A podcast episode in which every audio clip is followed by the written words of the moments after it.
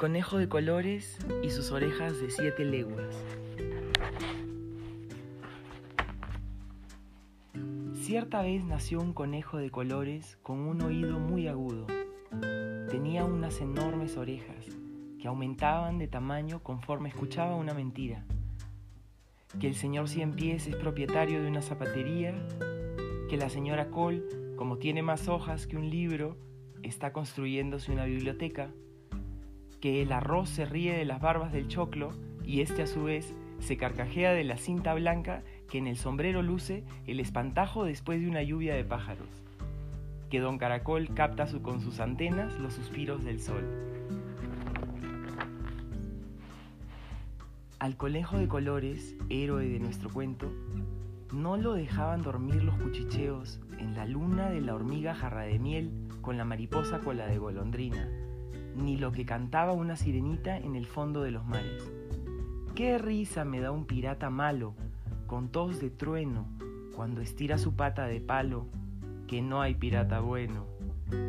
Hasta la música de los astros más remotos llegaba a sus desorbitados tímpanos, lo oía todo, lo que murmura el agua, lo que en su profundidad hablan los pozos y las raíces, lo que en su mudez el silencio calla, lo que tiene voz en el universo, todo, tañido o susurro, timbre o latido, decían las conejas, se lo tragan sus orejas.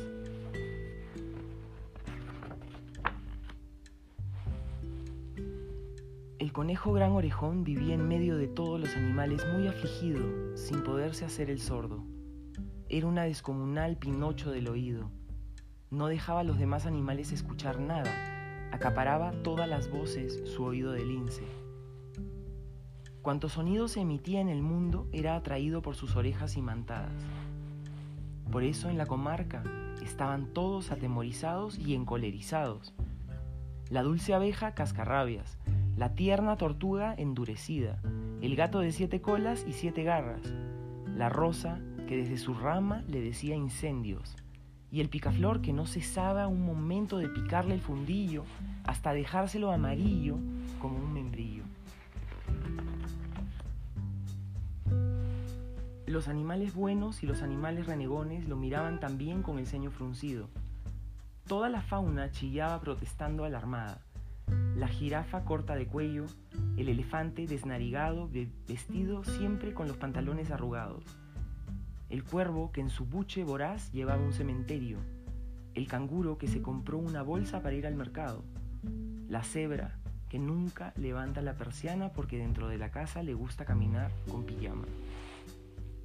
Dando vueltas y vueltas el rayado tigre repitiendo sus amenazas como un disco rayado, el águila con un puñal en la boca y el otro oculto debajo del ala, el león, rey de los animales, tan parecido al sol, capaz de incendiar la selva con un zarpazo en su melena. El león que se come todos los días un domador y cuando tiene mucha hambre se come el circo entero, con la carpa, con los trapecistas, con el boletero, con la mujer de goma, con el tragacuchillos, con el equilibrista que camina sobre cordeles de fuego, el insigne león que de un bocado se come a todos pero que deja con vida a los payasos porque lo hacen reír cuando está triste. Es mejor que dejemos al león en paz.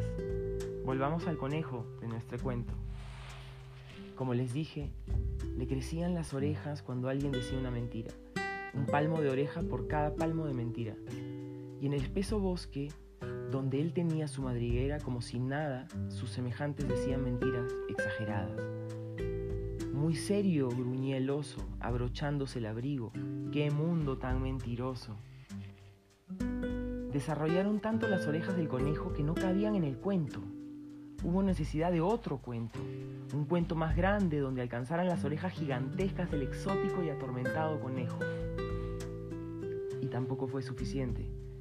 El cuentero tuvo que abrirle al cuento, acudiendo a las artes del pájaro carpintero, dos ventanas aéreas, espaciales, para que por ahí asombraran las orejas.